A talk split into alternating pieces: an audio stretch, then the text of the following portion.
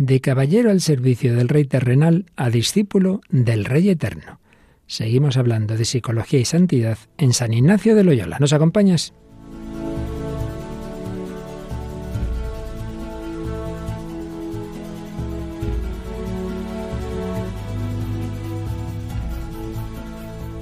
El hombre de hoy y Dios, con el padre Luis Fernando de Prada. Un cordialísimo saludo cuando estamos ya tocando la Navidad, cuando estamos ya en este final del Adviento, para recibir al Rey Eterno, el Hijo de Dios, el Rey David, el descendiente del Rey David, pero que es el Hijo Eterno del Padre, es nuestro hermano, es nuestro Redentor nos preparamos a recibirlo.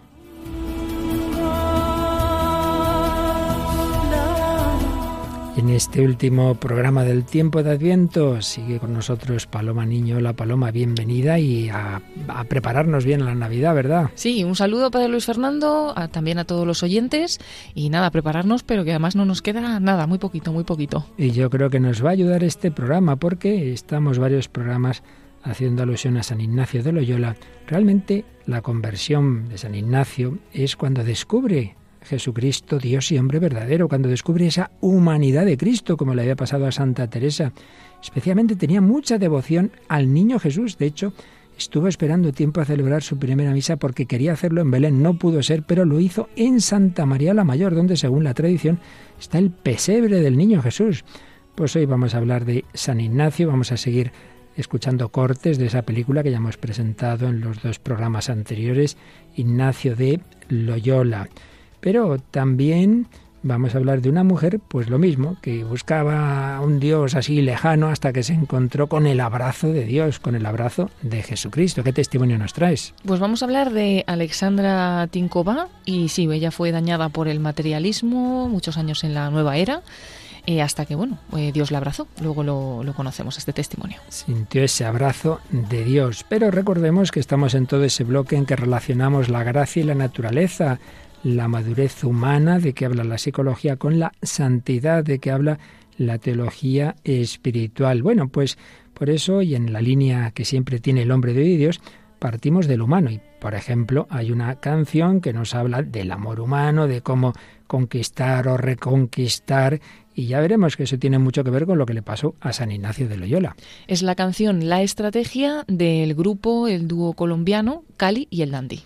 Y como no podía ser de otra forma, pues terminaremos ya con ese deseo de ver al niño Jesús, con una preciosa canción de Atenas Bénica, Niño Dios. Es todavía canción de Adviento, claro, pero pidiendo, pidiendo que sí que abramos el corazón para que Jesús nazca en nuestras vidas, en nuestros corazones. Pues vamos adelante con esta edición en vísperas de Navidad, edición 418 del hombre de hoy y Dios.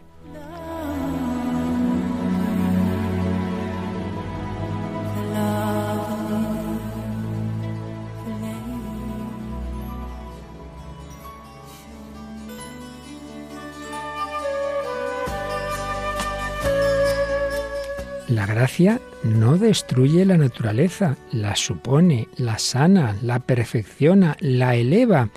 Y por lo mismo la santidad no destruye la psicología humana, la sana en las heridas que puede tener, que siempre alguna tiene, a veces muchas, la sana, la perfecciona, la eleva, la potencia. Bueno, pues esto hemos estado hablando en días anteriores y lo concretábamos en el temperamento, en los diversos temperamentos, en los psicotipos y presentábamos un poquito, claro, muy resumida, la teoría del padre Alejandro Roldán, que ha apoyado en, en las clasificaciones muy trabajadas científicamente de William Sheldon sobre los diversos temperamentos, psicotipos, etc., él hablaba también de, de formas de santidad, teniendo claro que, siempre la santidad es única, y repetible en cada uno, que Dios a cada uno lleva por un lado, pero que por otro lado Dios nuestro Señor tiene en cuenta esa misma naturaleza que ha dado a cada uno. No es distinto Dios, el redentor y santificador del Creador.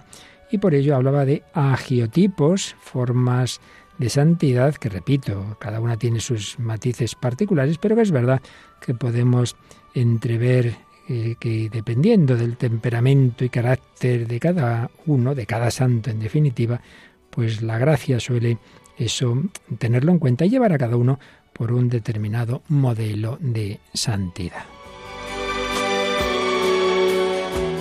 Y concretamente el jesuita padre Alejandro Roldán hablaba de esos tres agiotipos o formas de santidad correspondiente al temperamento, al carácter propio del viscerotónico, hablaba de la caridad, de la santidad agapetónica, en la que el amor se pone sobre todo en lo afectivo, en esos detalles más afectivos, personas serenas, tranquilas, cariñosas, etc. El carácter y el agiotipo agapetónico.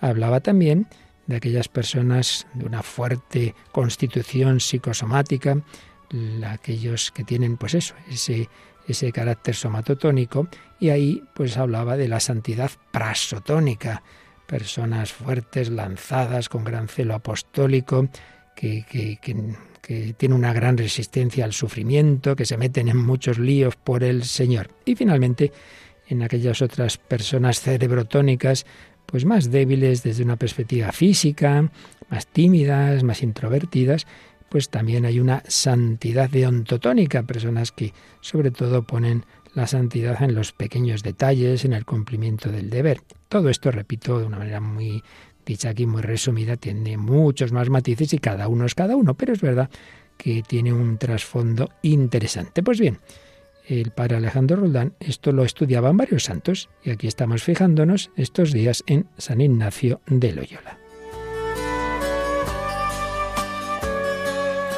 Y San Ignacio, como Santa Teresa, como San Juan Pablo II, como San Francisco Javier, pues más bien, dentro, repetimos una vez más de que cada uno es cada uno, pero más bien respondía al segundo tipo, hombre fuerte, ese temperamento somatotónico y por tanto esa santidad prasotónica, dentro de que luego, bueno, pues también tenía obviamente características de los otros tipos. Pues vamos a ver rápidamente, de una manera muy sencilla, resumiendo mucho lo que el padre Roldán estudió sobre San Ignacio, cómo la forma de ser que tenía Íñigo López de Loyola, que se manifestaba en la primera etapa de su vida, esos 30 primeros años más o menos de su vida mundana. Sí, era católico como era casi todos los españoles entonces, pero eso era una teoría. En la práctica, pues lo que le interesaba era, la vanidad, era la fama, era el honor, era conquistar a una dama muy elevada, eh, pero también con unas características y unas virtudes grandes, una gran valentía, etcétera. Vamos a ver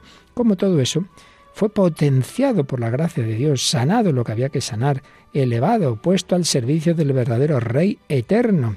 Y luego, bueno, otra serie de cualidades de esa forma de ser o de las otras, que todas ellas fueron convertidas en virtudes que fueron haciendo de ese Íñigo López de Loyola San Ignacio de Loyola. Decía el padre Roldán que fijándonos en las virtudes, digamos que le, es más, le son más fáciles, son más propias de ese segundo eh, temperamento somatotónico, eh, ahí él se fijaba, por un lado, en el celo y dinamismo apostólico. Es una forma de ser que le resulta, digamos, fácil, pues, el hacer muchas cosas, antes al servicio del rey terreno y de la conquista de esa dama, pero eh, luego después al servicio de, de Jesucristo. Y ahí, pues, ese celo apostólico. Hablaba también de la obediencia, pero más bien desde el punto de vista no de que a esta forma de ser le guste obedecer, no, no, más bien le gusta mandar, pero que luego le iba a dar mucha importancia a San Ignacio a la obediencia en la orden que el Señor a través de él fundó la compañía de Jesús. Pero sí que corresponde más a ese segundo tipo, ese deseo de hacer siempre lo mejor, lo más perfecto, el magis que decimos en latín. Veremos cómo en, los ejercicios espirituales siempre aparece eso, lo que mejor, lo que más agrade a Dios, lo más perfecto, el mayor servicio y alabanza, la mayor gloria de Dios. Es el lema de la compañía de Jesús, ad mayorem dei gloria. También el providencialismo, pero ¿en qué sentido? Bueno, pues que esta forma de ser tiende a confiar en sí mismo. Un hombre fuerte pues confía en sí mismo. Una vez que se convierte, esa confianza obviamente ya no es en uno mismo de la misma manera, es en Dios, es en su providencia, pero ayuda, ayuda esa seguridad que tiene desde una perspectiva natural este tipo de personas, así como en cambio los del tercer tipo tienden más a la inseguridad. El hombre fuerte, el hombre somatotónico, tiene confianza en sí mismo que luego va a convertirse en esa confianza en Dios.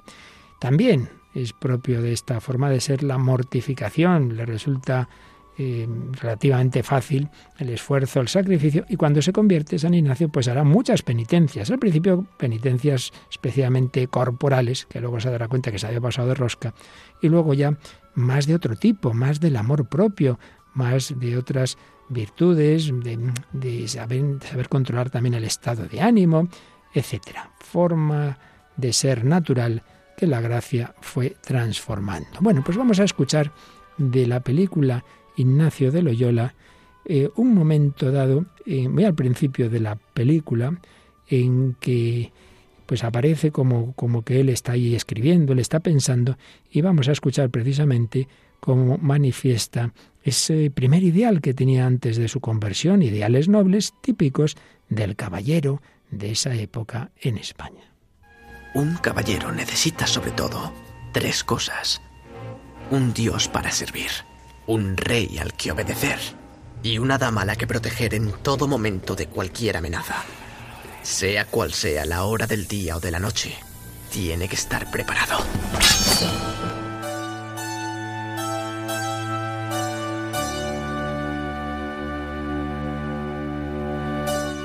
Aquí seguimos en Radio María, en El Hombre de Dios. Paloma Niño y que nos habla el padre Luis Fernando de Prada, pues haciendo un poquito de reflexión sobre cómo la gracia de Dios eh, quiere llevar a cada uno según su forma de ser a la santidad y cómo lo hacía con Íñigo López de Loyola, hombre caballeroso, noble, valiente, pero también soberbio, orgulloso, carnal, que tuvo una vida pues bastante desordenada hasta su conversión, pero que esa conversión potenció los rasgos buenos que tenía en su forma de ser y fue sanando los malos. Y como esto lo estudió el padre Alejandro Roldán, y por ejemplo, nos decía que una característica típica de, de, esa forma de ser, de ese temperamento de Íñigo, es la ambición. La ambición son tipos que no se contentan con poco, aspiran siempre a lo mejor, a lo mayor. Pues bien, esa comezón permanente, esa ambición, va a convertirse luego en un deseo de la mayor gloria de Dios. es como una sublimación de, esa cualidad psicológica para que veamos cómo la gracia no destruye la naturaleza. ¿Querías hacer cosas grandes? Muy bien, pues hazlas, pero ahora donde oíamos antes al servicio de, de su rey, concretamente del emperador, Carlos V. No, no, pues ahora al servicio del Rey Eterno, el Emperador de cielos y tierra. ¿Querías una dama? Oye, hay una dama que es la Virgen María, que se le manifestó ya en su conversión en Loyola. ¿Querías hacer grandes cosas? Pues estupendo, puedes ir por el mundo entero al servicio de Cristo Rey, extendiendo su doctrina bajo su bandera. Ese deseo de hacer algo grande, que haga la vida digna de vivirse y de dejar una huella a seguir en la posteridad. Bueno, pero eso, repetimos, fue después de, su conversión. Y vamos a escuchar eh, un momento en la película decisivo, porque ya sabemos que la clave de la conversión de San Ignacio es cuando él se queda con un grupo de, soldados. Él no era soldado, muchas veces se dice eso y no, no era así. Era un caballero que sabía usar las armas bien, etcétera, pero de por sí no era un militar. Pero él, con esa valentía que tenía, pues animó a ese pequeño destacamento que se había quedado en la ciudadela de Pamplona a resistir al ejército francés que venía a apoyar a un rey de Navarra que se sublevaba contra el, reino de Castilla, en definitiva contra el emperador Carlos V. Vamos a escuchar eh, cómo esta película Ignacio de Loyola de hace unos pocos años eh, más o menos por los datos que tenemos, pues bueno, pone en un diálogo entre Íñigo y los jefes de, de ese destacamento. ¿Cuántos son? Doce mil hombres. Posiblemente más. Estos malditos franceses. Para ellos tomar Navarra es vital. Con una fuerza tan grande, lo que pretenden es llegar al centro de Castilla. A una fuerza como esa no se la puede parar. Señor, las órdenes son defender Pamplona a toda costa. Sé razonable, Íñigo. Tenemos menos de 300 soldados. Pamplona ya está perdida, Loyola. Puede que la ciudad sí, Montes, pero este fuerte no caerá. Tenemos 18 cañones. Podemos concentrar nuestro ataque en la artillería puesta y en la caballería. Sin caballos, ganaríamos tiempo. Ellos no pueden avanzar sin echarnos de aquí primero. Podríamos detenerlos dos o tres días como mucho. ¿Tres días? ¿Sacrificaríais las vidas de los soldados a cambio de tres días de ventaja? Comandante, con el debido respeto, ¿cuántos reyes han perdido sus coronas porque los refuerzos no llegaron a tiempo? Estamos en guerra. El destino de nuestro reino podría depender de que ganemos algo de tiempo para Castilla, aunque fuese muy poco lo ganado. Yo digo que hay que mantener la posición. Yo digo que luchemos. Y si morimos, sabremos que Francia habrá probado el filo de nuestras espadas. Se lo debemos a nuestro rey. Se lo debemos a nuestro rey, en ese momento al rey terreno, y luego tras su conversión eso lo aplicará al rey eterno. Bueno, qué fortaleza, ¿eh? Paloma no no no se quedaba no sé, no se asustaba Íñigo. No, no, no, se le ve totalmente lanzado, ¿no? Y que aunque sea por pues por conseguir poco, como en este caso es unos días de pues de retenerles ahí y demás, es capaz de darlo todo, ¿no? Que no se va a estar pensando en si va a ganar poco o mucho, él va a ir a conseguirlo y ya está. Y de hecho luego no sé hasta qué punto sería así, supongo que sí. En la película parece que él hubiera deseado morir en ese asedio a sobrevivir y decir, ay, no, no, porque otros han muerto. Es ese sentido del honor, eh, de las cosas grandes. Y bueno, y por supuesto, eso le pasaba también en los amoríos. Antes de, de esa conversión, pues todos los datos que tenemos es que fue bastante elemento también en ese campo, pero también con esa esa nobleza de decir yo, yo voy a por una dama a la que tengo que defender y todo apunta que, a que se había fijado ni más ni menos que la princesa Catalina. Bueno, pues nos traes hoy una canción que también habla de, del amor, de conquistar a una mujer. Cuéntanos, cuéntanos. Sí, pues vamos a escuchar una canción del dúo musical colombiano Cali y el Dandy. Está compuesto por los hermanos Alejandro Rengifo, que es el Cali, ¿no? Y Mauricio Rengifo, conocido como el Dandy.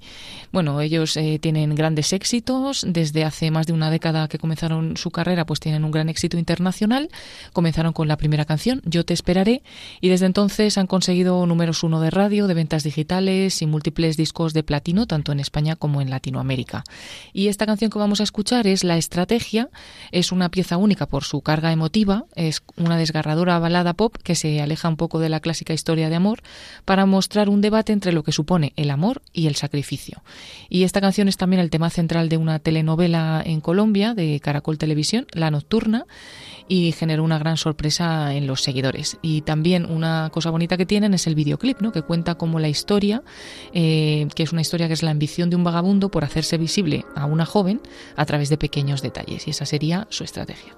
Pues sí, como San Ignacio tenía una estrategia para ver si conquistaba a la princesa Catalina. Escuchamos la estrategia de Cali y Dandy. Yo sé que nunca es bueno aparecer, que no debo llamarla. Que debe parecer que así estoy bien, que ya pude olvidarla. Igual yo sé que fue su decisión y debo respetarla. Y debo reprimir esta esperanza de volver a amarla. Si lo hago todo bien, quizá algún día lograré que llore. Y no es que yo quiera que sufra, es que quiero que no me ignore. Que aunque lo hice sin culpa, tal vez me ganaron mis temores. Eh. Si lo hago todo bien, quizá algún día vuelva y se enamore. Hacerlo todo sin errores para ver si te cautivo y buscar la excusa perfecta para que sepas que aún vivo para hacer esa llamada que demuestre que aún existo. La estrategia es lo de menos. Yo solo quiero oír tu voz.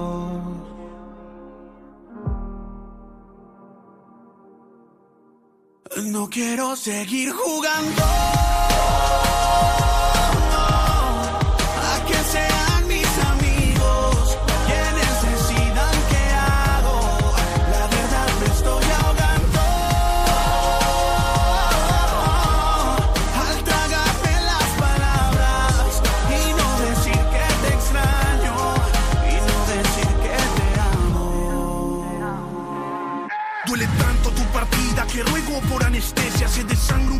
Mientras el tuyo tiene amnesia. No se acuerda de esa noche que juramos ser eternos, que íbamos a darlo todo por querernos. Es un universo paralelo en el que todavía me quieres. Es la cura por momentos, eso que tanto me duele. Duele tanto el abandono, te di todo lo que tienes. Y entre más amor te doy, tú más lo afilas y me hieres. No quiero seguir jugando.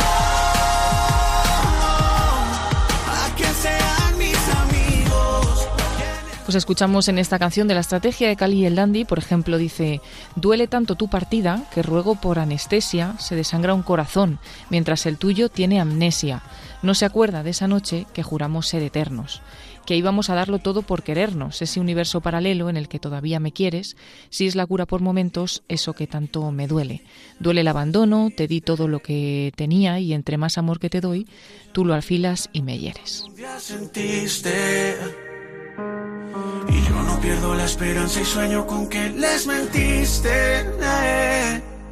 Y que usas la misma estrategia que yo usé cuando te fuiste.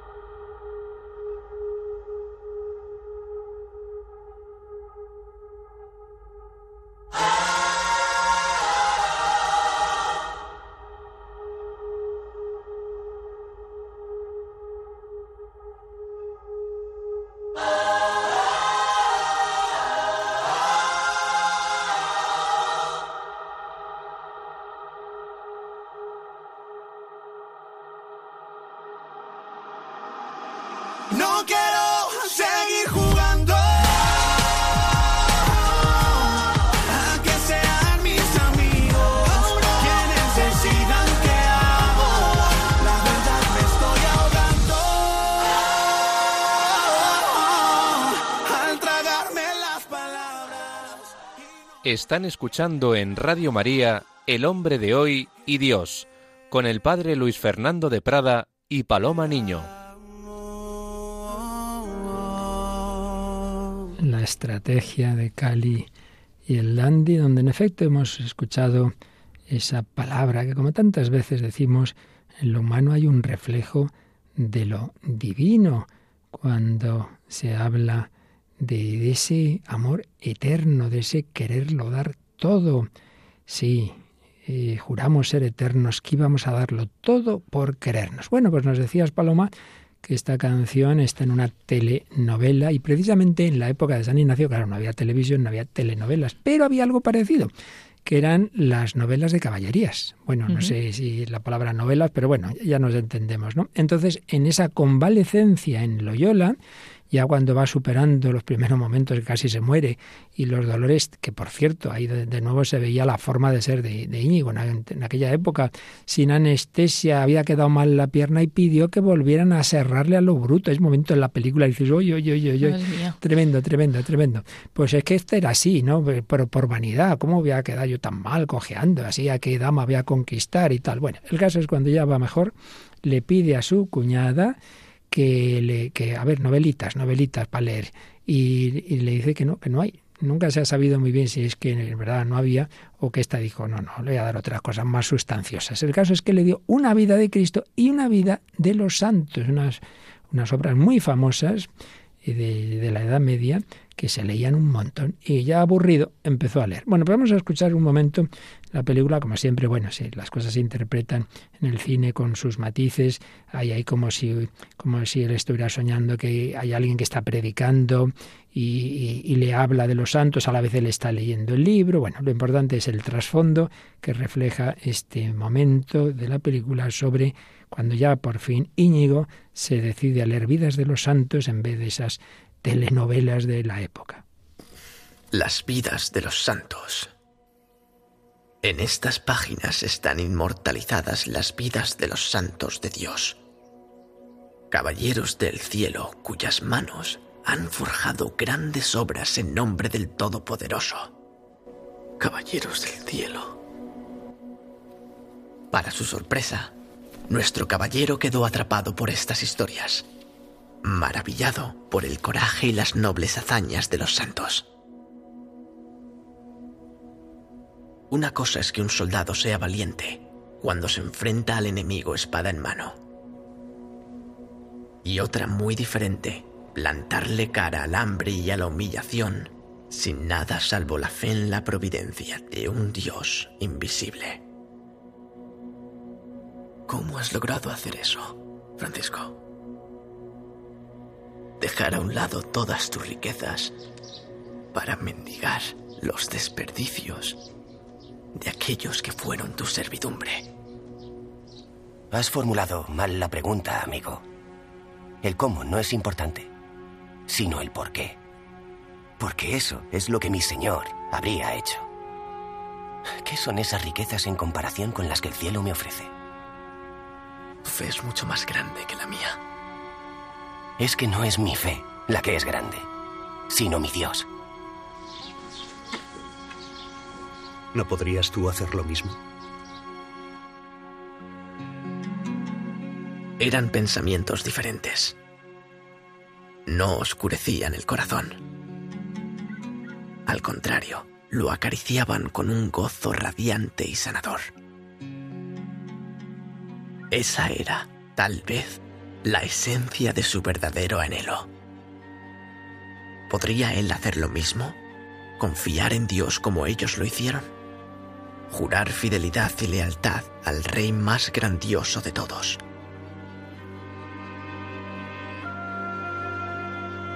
Esa noche toma una decisión. Esa noche encuentra su sueño.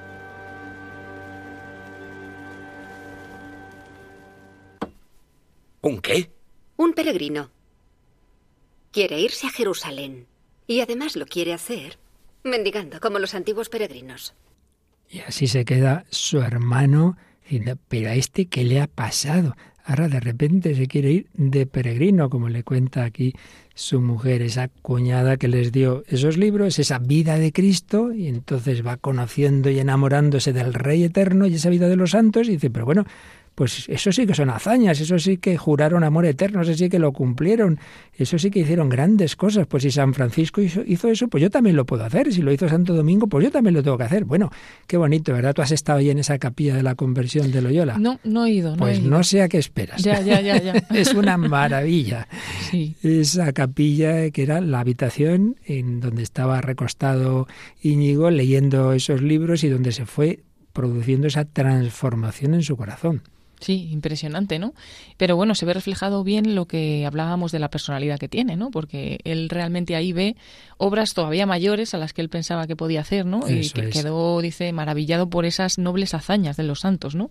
Cómo se queda también asombrado de que no luchan con armas, sino que luchan con la fe, ¿no? Y es cuando ya empieza como ese diálogo con San Francisco, cómo has tenido esa fe que tienes tan grande, yo no tengo una fe tan grande y demás. Y bueno, luego al final cómo se fija en eso, en que puede imitarles, ¿no? Y él también puede, puede hacerlo. Podrías hacerlo tú, ¿no?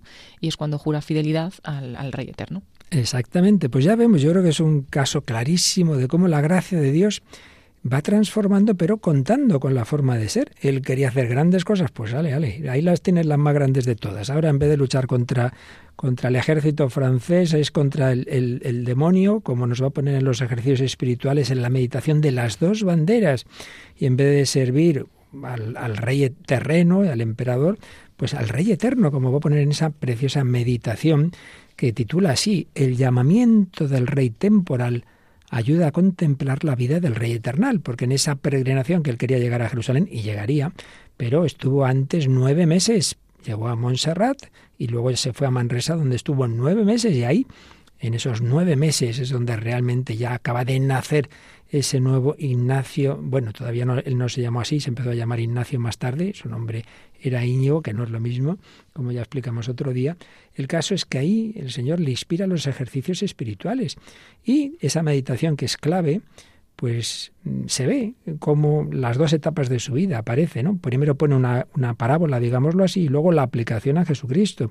Primera parte es imaginar un rey humano, elegido por designación de Dios nuestro Señor, el cual habla a todos los suyos y les dice, mi voluntad es conquistar toda la tierra de infieles, por tanto, quien quisiere venir conmigo, ha de estar contento de comer como yo, y así de beber, vestir, ha de trabajar conmigo en el día, vigilar en la noche, etcétera, para que así después tenga parte conmigo en la victoria, como la ha tenido en los trabajos.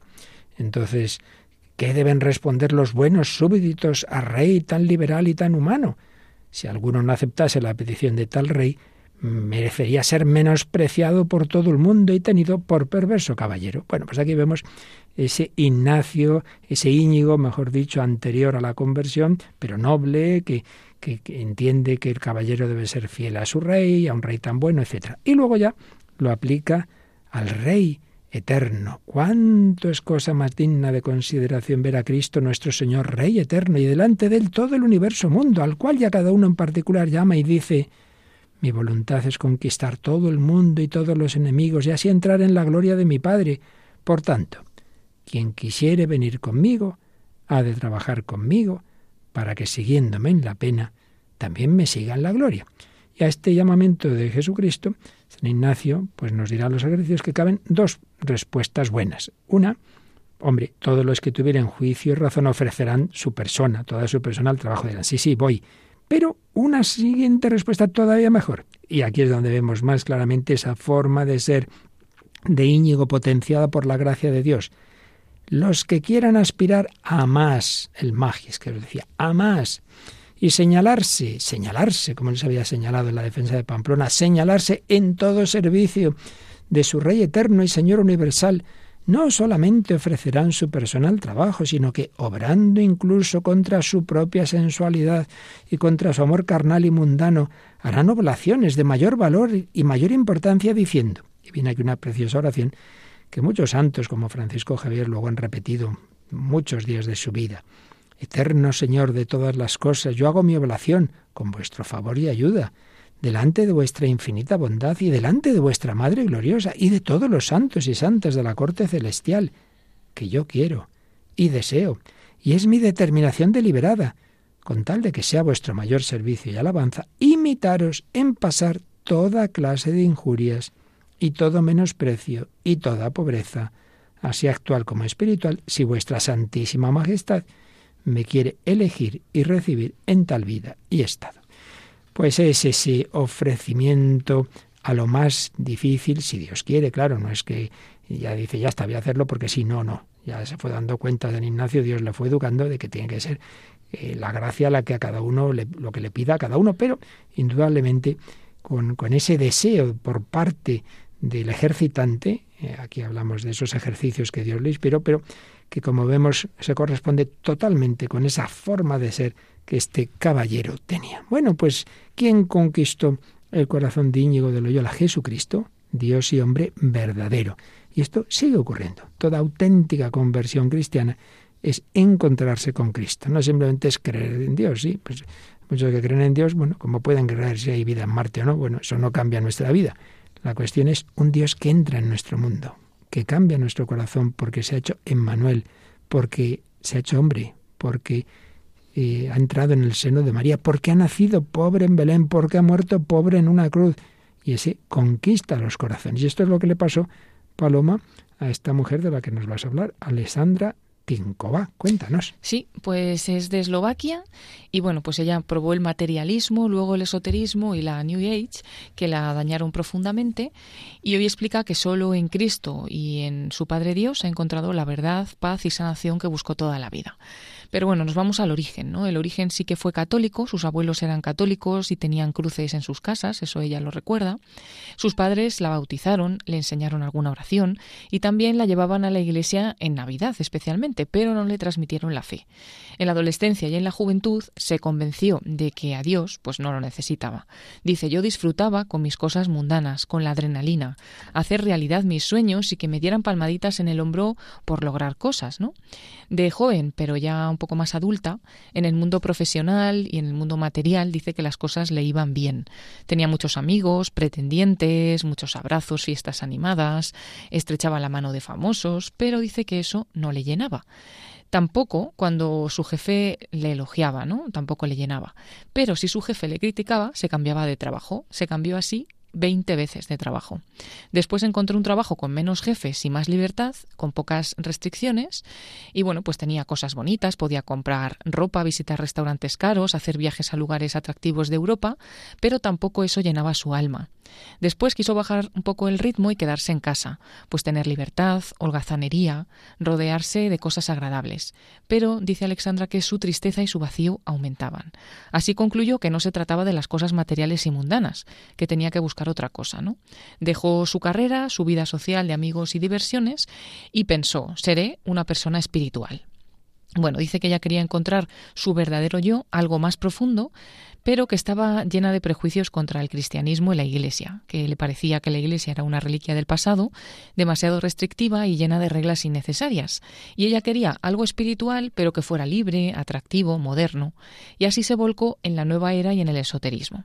Dice que fue un carrusel de varios años de falsas enseñanzas, en los cuales estaba abierta a todo, dice, literalmente a todo. Practicó diversos tipos de meditación oriental, de purificación con técnicas New Age, de sanación con energías cósmicas, chakras, auras, etc.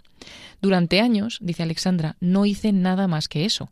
Hay un millón de métodos, cada uno supuestamente más perfecto que el anterior, para ser más limpio, más perfecto, más elevado. Necesitas aprender más y más técnicas y nunca es suficiente. Te abres al universo, buscas bendición y no te importa mucho de dónde venga esa bendición.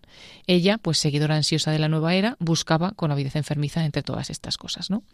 Y como suele suceder en la New Age, pronto lo que se desarrolla en la persona es un egoísmo ensimismado, ¿no? Dice ella, no me ocupaba ya nada más que de mí misma, de mis pensamientos, de mis sentimientos, de mi progresión, todo dependía de mi propio esfuerzo y me convertí en mi propio centro. La New Age además insistía en que no es necesario hablar directamente con Dios, que es suficiente tratar con el universo, con sus energías, que el bien y el mal es lo que realmente cada uno decidamos y que ella misma era la guía de su vida. Pero los años pasaban, pues en este, en esta New Age, y se sentía cada vez más vacía, más negativa, deprimida. No quería tratar con nadie ni saber de los problemas de nadie, solo quería meditar.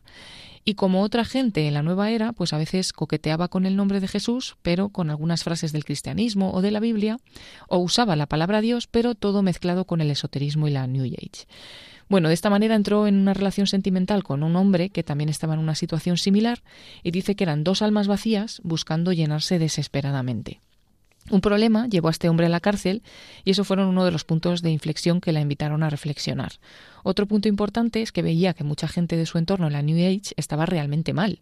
Algunos decían que eran avatares de cosas divinas, otros decían que los extraterrestres vertieron virtudes en las plantas terrestres. Bueno, incluso pues dice que un día un maestro de la New Age, ella le dijo a este maestro que la sexualidad era para compartirla con una sola pareja. Y él, pues le dijo que esa idea era muy equivocada y ofreció a cambiarle la idea y a reprogramarle esa creencia. Eso a ella también le molestó, ¿no? Y la gota que colmó el vaso dice que fue cuando un corandero, por teléfono, se puso a gritarle histéricamente y le decía, sin mí nunca llegarás a Dios. Bueno, pues aquel curandero despertó con esos gritos a Alessandra, ¿no? Su novio en la cárcel, sus sentimientos oscuros, su vida desastrada, su soledad, desesperación, se dio cuenta de que la nueva era no servía y se preguntó, ¿será que de verdad lo que necesito es a Dios? Pues no sabía si Dios funcionaría, pero sabía que la nueva era no funcionaba. Se deshizo de todos sus libros esotéricos, de sus imágenes de ángeles de nueva era, del material de yoga, etc. Y encontró unos vídeos en YouTube de personas que habían dejado la nueva era y le habían dado una oportunidad a Dios. Y viendo esos vídeos dice que sintió como una especie de calidez, de seguridad, de luz, un punto firme donde descansar, amor y bondad. ¿no? En ese tiempo eh, adquirió el, hábito de ir a pasear cada día a un parque de Bratislava que tiene como una especie de réplica de la gruta de Lourdes. Dice que pasear por allí le daba paz, una especie de voz tranquila dice que apuntaba sus pies hacia allí. Y un día, ante la imagen de la Virgen de este parque, encontró un grupo de personas que estaban rezando. Ella no rezaba, ¿no? Pero se quedó al lado de ellos, dice que tenía unas gafas oscuras tapándole los ojos, porque estaba totalmente dolida y agotada, pero le llegaron estas oraciones de estas personas, le llegaron en voz baja. Dice que no las oía muy bien, pero de repente entendió.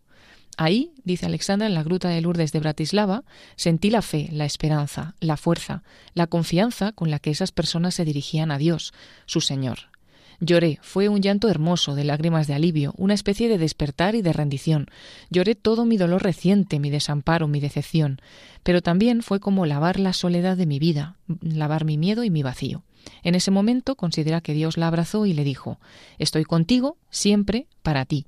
Te conozco, te amo, quiero guiarte y ser tu padre para que nunca te sientas sola y perdida, y nunca estuviste sola. Bueno, pues Alexandra lo entendió de golpe, Dios siempre le había amado, siempre se había preocupado por ella, y dice que ahora era una diminuta y humilde persona, pero con el sentimiento más hermoso en su corazón, porque una niña pequeña no pregunta, sino que confía en sus padres y se deja abrazar. Pues e-, esa era ella, ¿no? Confiando en Dios y dejándose abrazar por él. Abandonó ese orgullo individualista que había aprendido en la nueva era y, bueno, pues cada día reza para agradecerle a Dios, para alabarle, para pedirle y sus oraciones cotidianas dice que le hacen crecer día a día y le hacen ser más estable. Descubrió también con la fe el poder del perdón, que no lo había conseguido antes, y con el perdón llegó el orden y con el orden pues tenía más paz y más alegría. Y dice, para terminar el testimonio, la nueva era nunca llenará el corazón, sino que dañará a la persona cada vez más. Solo Cristo tiene ese amor capaz de llenar el corazón humano. Oye, pues como tantas veces nos ocurre este testimonio que has leído en Religión en Libertad, según te oía, digo, madre mía, qué, eh, con varios siglos de diferencia, pero qué parecido con Íñigo, ¿eh? porque empieza pues lo mismo, con disfrutaba con cosas mundanas, le gustaban las alabanzas, no aceptaba las críticas, ese orgullo que tenía Íñigo y tenía esta chica los amoríos, todo eso se le va quedando corto y recordemos que hoy no lo hemos dicho, pero en días anteriores sí que antes de ese momento decisivo de la conversión de San Ignacio hubo también una, una fase de decepción cuando eh, aquella familia que le había acogido, que tanto le había enseñado, que eran uno de los predilectos del rey Fernando el Católico, llega Carlos V y cae en desgracia. Todo eso ya le dejó a Íñigo ya un poco tocado de, de que aquellas cosas en que se había apoyado pues son tan frágiles, pero todavía queda encerrado en sí mismo como esta mujer, ¿verdad? Busca pues eso en la nueva era y eso me ha recordado esas místicas que también había esos estilos místicos que había en la época de San Ignacio pero que querían prescindir de la humanidad de Jesucristo que Santa Teresa hablará mucho de ello como si pudiéramos llegar a, a Dios al margen de Cristo y de la Iglesia y de la Iglesia ¿no? por supuesto cuando ya la ruptura protestante, pues todavía más se acentuará ese prescindir de la Iglesia. Y en esta mujer ese egocentrismo, ese sí, algo espiritual, pero yo, yo, yo el centro, ¿verdad? Y luego al final la Virgen María, en esa gruta de Lourdes, y, y cómo pues definitivamente ese abrazo de Jesucristo, el Dios hecho hombre, y el por mí, a ella, a ella la abrazaba, como San Ignacio en los ejercicios va a insistir mucho, Cristo se ha hecho hombre por mí, ha nacido pobre por mí, ha muerto por mí. Bueno, pues eh, has hablado de, de esa gruta de, de, que recuerda la de Lourdes ahí en Bratislava, pues recordemos que Íñigo, cuando se va de Loyola, va a llegar a un santuario mariano, va a llegar a Montserrat. Y ahí va a hacer su confesión, ahí va a hacer vela de armas, esto es muy bonito, lo que antes, lo que eh, los caballeros hacían para ser armados caballeros, ahora va a ser con la Virgen María una vigilia con María, con la dama, y realmente importante, y porque quiere ser caballero de Jesucristo. Vamos a escuchar cómo se nos cuenta en la película Ignacio de Loyola esa su estancia en el santuario de Nuestra Señora de Montserrat.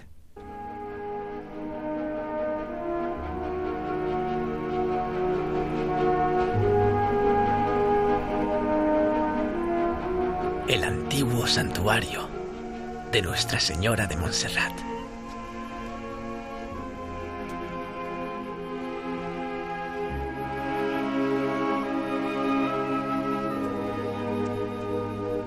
Antes de jurar el servicio a su señor, el caballero se somete a la vigilia de armas. Allí se queda durante tres días.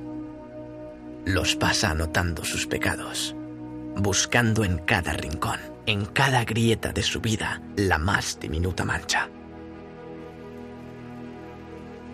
Después, comienza su vigilia ante su señora, la reina del cielo, haciendo un juramento de lealtad a ella y a Dios nuestro Señor para siempre.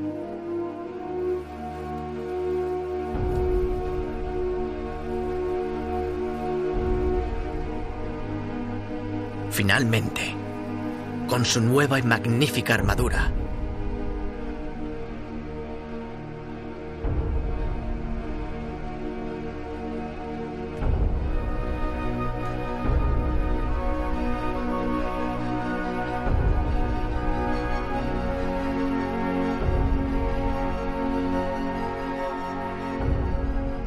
emerge de la oscuridad hacia el mundo que le necesita. Un guerrero acompañado de ángeles. Un caballero del cielo.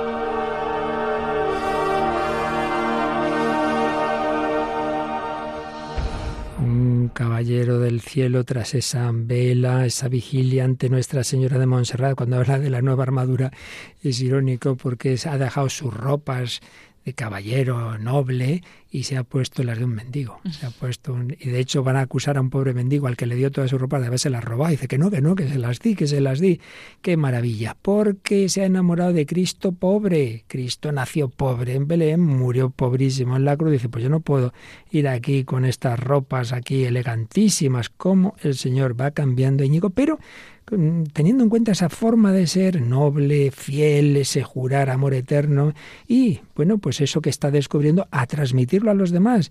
Y poco a poco, pues Íñigo se va a convertir en San Ignacio, que da ejercicios espirituales, que ayuda a las almas, que va a fundar la compañía de Jesús, que va a hacer tantísimo bien. Bueno, cada uno no estaremos llamados a lo mismo, cada uno tenemos nuestro camino, pero lo importante es ese amor de Cristo transmitirlo. Y nos ibas a contar, Paloma, una iniciativa bonita de esas que dices, bueno, parece un detallito, pero la vida también está hecha de esos detalles de amor ese niño Jesús que nació pobre en Belén ha inspirado a muchas personas, especialmente en tiempo navideño, a hacer cosas como esta que nos vas a contar. Pues sí, vamos a hablar del proyecto Best Christmas y cómo pues han cambiado la vida de muchas familias y en concreto vamos a hablar de una de ellas, ¿no?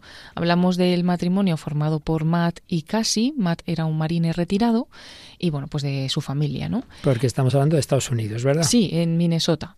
Y bueno, pues en concreto esta familia eh, tenía una situación bastante poco esperanzadora acababan de perder un hijo y la subida de precio de un alquiler que no pudieron pagar pues les obligó a dejar su vivienda y a mudarse y se tuvieron que mudar a un viejo remolque como su nuevo hogar, ¿no? Y estaban muy preocupados porque esa vivienda pues no podría cobijar a la familia de los 13 grados bajo cero de media que hay durante el invierno, ¿no?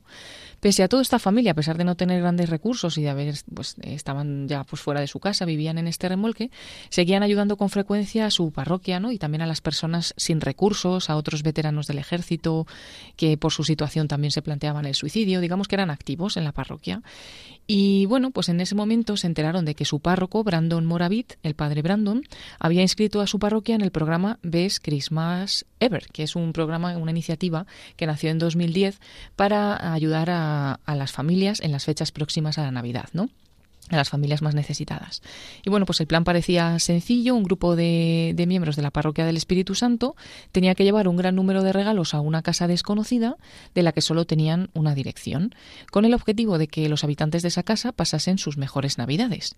Matt, Cassie y sus hijos, a pesar de ellos estar en una situación pues muy difícil, no dudaron en inscribirse en esta labor para ayudar a una familia, ¿no? que en toda la parroquia había estado volcada para ayudar a esta familia y rezando las últimas tres semanas por ellos, ¿no? Sin embargo, eh, tuvieron una gran sorpresa, porque una vez que llegaron a esa casa, nadie bajaba a recibirles y el resto del grupo les miraba con expectación. Segundos después, el, el padre Brandon se les acercó y les reveló el secreto que durante semanas pues lo habían mantenido oculto, ¿no? Esa familia a la que iban a ayudar, iban a recibir regalos, eran ellos, ¿no? Eran Matt, Cassie y sus hijos, eran los verdaderos destinatarios de esta ayuda, pero no solo recibirían los regalos, sino también esa casa, ¿no? A la que habían acudido. Recibirían una casa propia con un año y medio de alquiler pagado, incluso una furgoneta que también iba a ser para la familia. Todo este proceso o esta sorpresa, ¿no? Comenzó meses antes, incluso años antes, porque esta es la quinta ocasión que esa parroquia participaba en el movimiento Best Christmas Ever, una organización, bueno, que se mueve con voluntarios y que el objetivo es ese, ayudar a las familias, ¿no? Eh, preparan una sorpresa para una familia y lo mantienen en secreto hasta ese, hasta ese día. En concreto, esta familia también había participado de esa sorpresa sin saber que iba a ser para ellos, ¿no? Un mes antes de, de darles la noticia, el padre convocó una reunión con algunos feligreses y con las personas que podían ayudar, ¿no? Y durante todo este tiempo, pues estuvieron involucrados, buscando fondos, necesitaban 75 mil dólares como mínimo, hicieron un grupo de Facebook privado en el que participaron más de 500 personas y consiguieron con la generosidad de todos y con el trabajo de todos recaudar estos ingresos. Incluso algunos niños daban el, dinero que les dejaba el ratoncito Pérez, ¿no? Eh, cuando se les caían los dientes para ayudar a esta, a esta familia. Así que fue una cosa de todos, una empresa en la que se volcaron muchos y dice el padre que la generosidad profundiza la relación con el Señor y que ha ayudado a todos, no solo a esta familia, sino a todas las familias de la comunidad que se han acercado más a los sacramentos. Best Christmas ever, es decir, la mejor Navidad, la mejor. Pues sin duda lo fue para esta familia que a pesar de estar en esa situación tan precaria, quisieron ayudar a otros. Y Dios tiene esas cosas, esa generosidad, no se deja vencer en generosidad y resulta que ayudando a otra familia no sabían que les estaban ayudando a ellos regalándoles ese alquiler, esa casa, esa furgoneta, qué maravilla. Bueno, pues el niño Jesús, que no tuvo casa, que nació pobre en Belén, nos enseña eso, nos enseña a amar, nos enseña a conocer, amar y seguirle como Íñigo de Loyola y como nosotros lo pedimos ahora para todos y cada uno de vosotros y nosotros.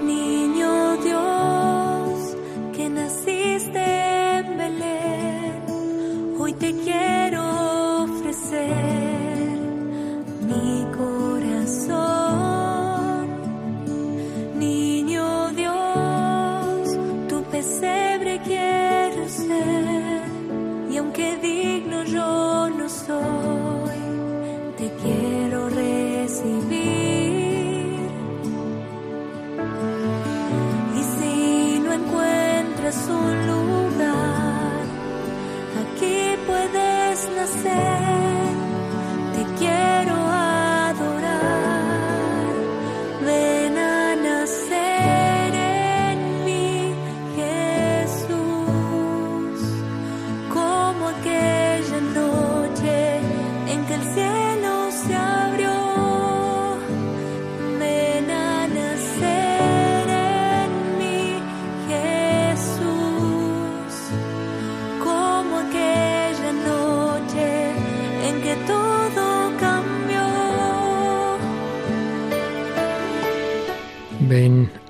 en mí, en mi pobreza, con mis virtudes y defectos, como naciste en el corazón de Íñigo de Loyola, como le transformaste ese corazón y le hiciste caballero tuyo, seguidor tuyo, rey eterno, Dios hecho hombre, nacido en la pobreza de Belén, muerto en la cruz, pero resucitado y vivo, sigues conquistando corazones, conquistaste el de Francisco, el de Domingo, el de Íñigo, el de esta mujer, Alessandra Tinkova, el de Atenas Bénica, cuya canción estamos cantando, que realmente vive la música también como una evangelización, como el de esa familia que quiso ayudar a una familia necesitada y recibieron ellos mismos ese regalo. Ven, niño Jesús, a nacer en todos nosotros.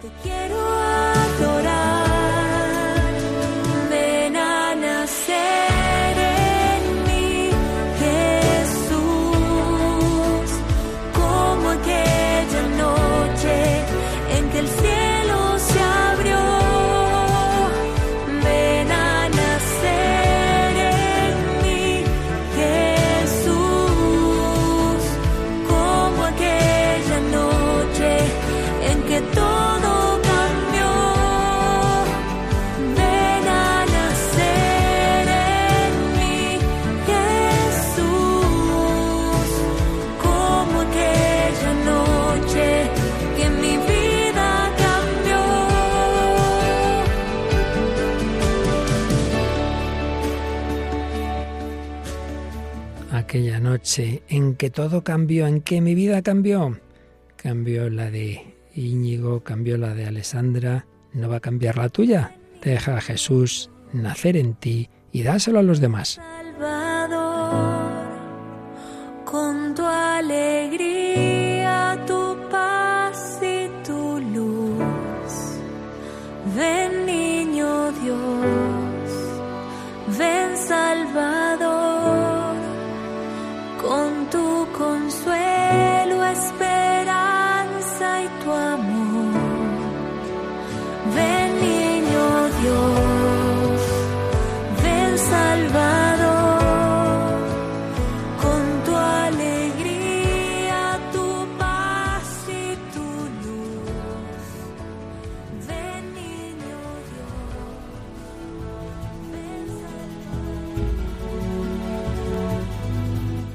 Ven niño Dios, ven Salvador, pues vamos a aprovechar bien lo poquito que nos queda de Adviento, intensificar la oración, la caridad. También os recuerdo que Radio María está de campaña y al oír esa historia tan bonita de esa familia que fue generosa en su pobreza me he acordado, Paloma, de tantos donantes que nos dicen yo estoy muy mal, es que te debo dinero, pero voy a aportar aunque sea quitándome del café o de lo que sea a Radio María, ¿verdad? Sí, la verdad es que es impresionante, todos los testimonios son, son impresionantes, pero de estas personas, ¿no? Como la viuda del Evangelio, que, que dio un poquito, pero al final estaba dando más que nadie, ¿no? Más que nadie. Así Pues sí. tantos oyentes y bienhechores que saben que es más importante transmitir el Evangelio que lo material. Y así lo han entendido todos los santos y así queremos nosotros vivirlo. Bueno, pues muchísimas gracias a Paloma Niño, a todos vosotros. A quien llega ahora a continuación el Padre Eusebio Guindano con ese magnífico programa Música de Dios a todos los que estáis haciendo posible que esta radio siga adelante. Ya sabéis, seguimos de campaña. Podéis entrar en la web de Radio María, pestaña donativos, radiomaria.es y a partir de eh, las 9 de la mañana en el 91 822 8010 podéis llamar a hacer esa vuestra aportación. Y este y los programas anteriores, Paloma, están en el podcast y cada vez en más plataformas, ¿verdad? Sí, se pueden encontrar en el podcast de Radio María buscando en radiomaria.es, pero también en todas las aplicaciones de podcast, en Spotify, en Google Podcast y en Apple Podcast. Pues nada, lo dejamos aquí, que se nos vaya el tiempo y llega, como os digo, el Padre Eusebio Guindano, pero aprovechar bien lo que nos queda de Adviento, a pedir a Jesucristo que nazca a fondo en nuestros corazones con nuestros mejores deseos de final de Adviento y de Santa y Feliz Navidad de Paloma y un servidor. Que Dios os bendiga. Así concluye El hombre de hoy y Dios, un programa dirigido en Radio María por el Padre Luis Fernando de Prada.